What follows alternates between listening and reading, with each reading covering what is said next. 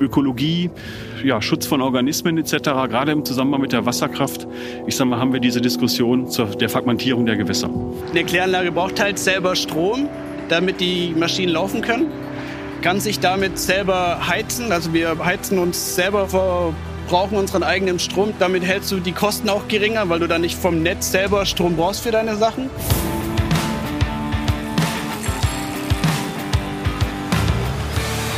Die Energierevolution. Ein Podcast mit Andy Christel für Octopus Energy. So eine Revolution ist nicht immer Jubel, Trubel, Heiterkeit. Man muss auch mal die unangenehmen Themen ansprechen. Du kannst arm sein oder reich. Beim Schessen sind wir alle gleich. Ich bin hier gerade zufällig an einer Kläranlage vorbeigekommen und ein freundlicher Mitarbeiter hat mich kurz reingelassen. Jetzt gleich mir die sehr konkrete Frage, wie viel Energie steckt in Scheiße? Ähm, die genaue Zahl kann ich jetzt leider nicht nennen, aber einiges, weil wir uns durch, ich sag jetzt, das Gas, das gewonnen wird, durch die Faulung von der Scheiße, wir sagen immer Schlamm dazu, ist ein bisschen angenehmer, sag ich mal. André ab jetzt vom Schlamm? Genau, also der Schlamm, der sich ja ansammelt, der wird ja extra abgezogen aus dem Wasser, weil wir wollen ja das Wasser klar und sauber haben und nicht mehr mit Geruch, sondern das ist dann geruchslos, das Wasser, das hier die Kläranlage verlässt. Und der Schlamm, der fault, heißt, der gast aus und dieses Gas wird gewonnen.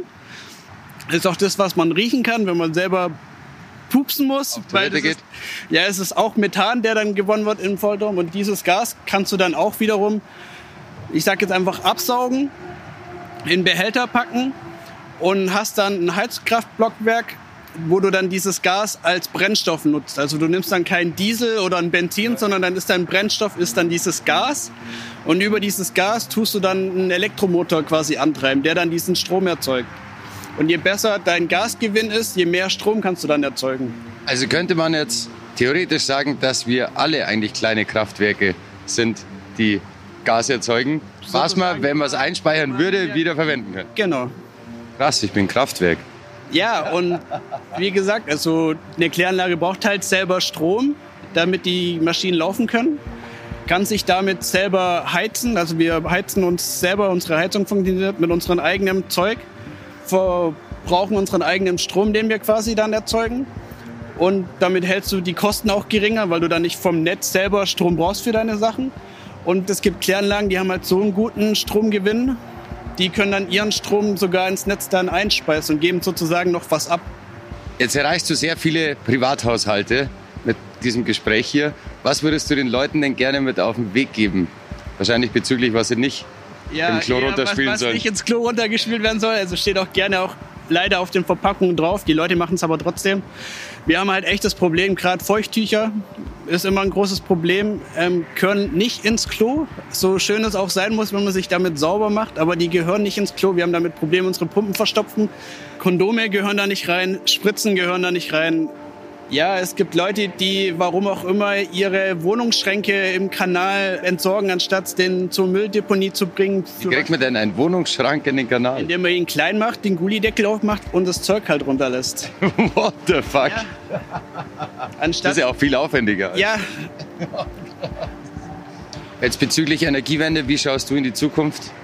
Wir hatten vor vielen Jahren Probleme mit Medikamenten, Rückstände, die einfach da sind. Also es kann man nachweisen, dass gerade Sachen wie die Antibabypille oder irgendwelche andere Wirkstoffe, die oder man Drogen. die sind nachweisbar an den Fischen, die in den Gewässern dann halt zu Hause sind, ja. dass die das halt in sich haben. Und da sind wir halt auch dabei, durch wieder neue Reinigungsstufen das wieder dann rauszukriegen, dass man wirklich mal sozusagen 100 Prozent quasi das Abwasser reinigen kann, bevor man es dann quasi aus den Gewässern wieder zukippt. Also wenn ich dich richtig verstehe, sind wir schon besser im Reinigen von Medikamentenrückständen wie also, vor fünf Jahren, genau. aber es ist noch nicht alles perfekt. Genau. Also auf einem guten Weg. Das auf jeden Fall. Danke dir. Gern.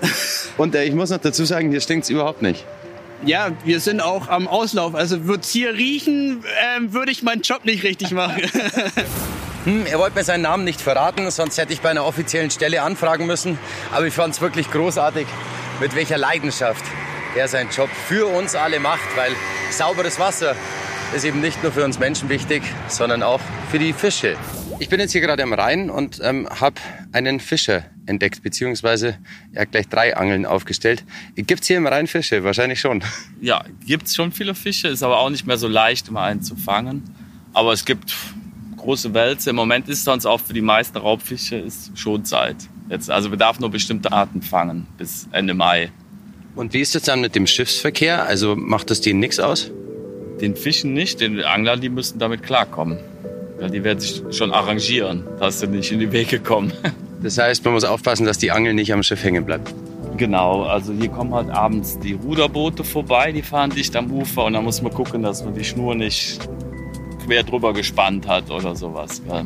Aber jetzt heißt es doch immer, im Rhein kann man nicht baden, der sei so schmutzig. Aber solange es Fische gibt, ist alles gut, oder? Der ist so sauber wie schon lange nicht mehr. Ja. Woran liegt das? Ja, das ist halt schon unser der Naturschutz, der voranschreitet äh, mit vielen Sachen. Die ganzen Kläranlagen, die früher nicht in den kleinen Zuflüssen waren, die jetzt immer mehr kommen und da sind. Das ist einfach so. Ne? Super. Ja.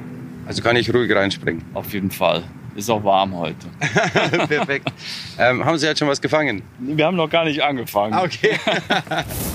heute geht es um die Energie, die im Wasser steckt.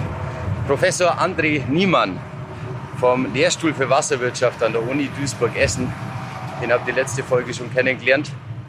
Und er sagt, ja, Andi, die Wasserkraftwerke, die du auf deiner Reise gesehen hast in Deutschland, die sind wichtig für die Energierevolution, aber sie spielen nicht die Hauptrolle.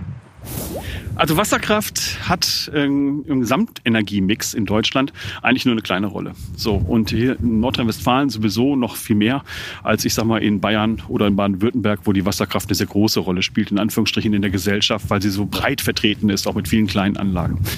So, aber entscheidend ist ja, was rauskommt. So und ähm, die Energiemenge aus diesen Anlagen, die will ich jetzt nicht schmälern, aber sie geht halt, ich sag mal, mit einer problematischen Erzeugung einher.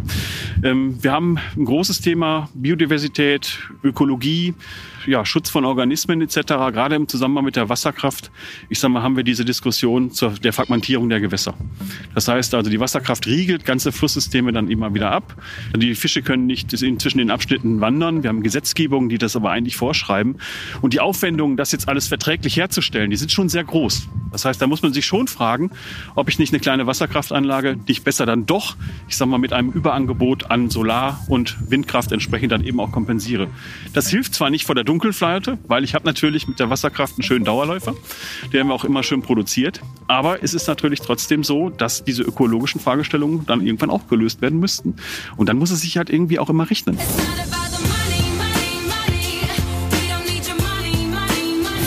Wir äh, reden hier ja meistens über die Energie, die bei euch aus der Steckdose kommt. Es gibt ja aber noch andere Energiequellen bzw. Energiearten, zum Beispiel die Energie, die ich zu mir nehmen muss mit dem Mund, damit ich nicht irgendwann kraftlos vom Fahrrad falle. Und passend dazu hat mir Triathlet Markus, den ich kennengelernt habe, noch einen Tipp für alle Sportler unter euch mit auf den Weg gegeben. Du musst halt darauf achten, dass entsprechend die Kohlenhydrate da sind, weil es schnelle Energien sind, die dein Körper braucht, dass du halt einfach äh, ja, entsprechend leistungsfähig bist. Du musst es so vorstellen, das ist wie wenn du einen Ofen hast und der geht aus, äh, musst halt einfach Holzscheit nachlegen, dass es einfach dauerhaft brennt. Und genauso ist ja der, die Glucose, also sprich der Zucker, der, der Brennstoff für den Körper. Brennstoff für den Körper, genau. Deswegen ballert ihr Triathleten euch auch immer diese Gels rein in genau. ungesunden Farben wie Neonblau und Neongelb. Ja, genau. Wobei das kriegst du ja schon gar nicht mehr mit, weil es im Delirium bist, die Farbe. Aber genau, ähm, dafür sind diese schnellen Energielieferanten da. Genau. Was ist das? Zuckerbarts. Ja. Genau, ja. genau, genau. Zuckerbarts. Zuckerbarts in einer unappetitlichen Farbe. Genau, in verschiedenen Geschmacksrichtungen. Was meintest du mit Delirium? Ja, das ist, wenn du deinen Hungerast kriegst. Und der Hungerast ist einfach, wenn du deinen Körper bis zu dem Punkt, ich sag mal, strapazierst, wo du eben keine Kraftstoff mehr hast oder keine Reserven mehr hast, über die Schwelle drüber fährst und dann fährst du halt so eine Art wie im Delirium.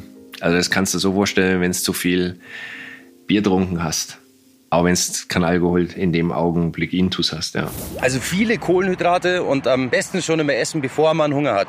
Falls ihr auch mal eine längere Radtour machen wollt. Jetzt wie gesagt, ich bin eher nicht so der Power-Kraft-Sportler und Esser, sondern eher so der Genießer. Und genießen kann man an heißen Tagen gerade an der Mosel. Ich habe hier eine ganz interessante Apparatur entdeckt und ähm, zwar wird hier Friesling ausgeschenkt. Können Sie mir beantworten, was das ist?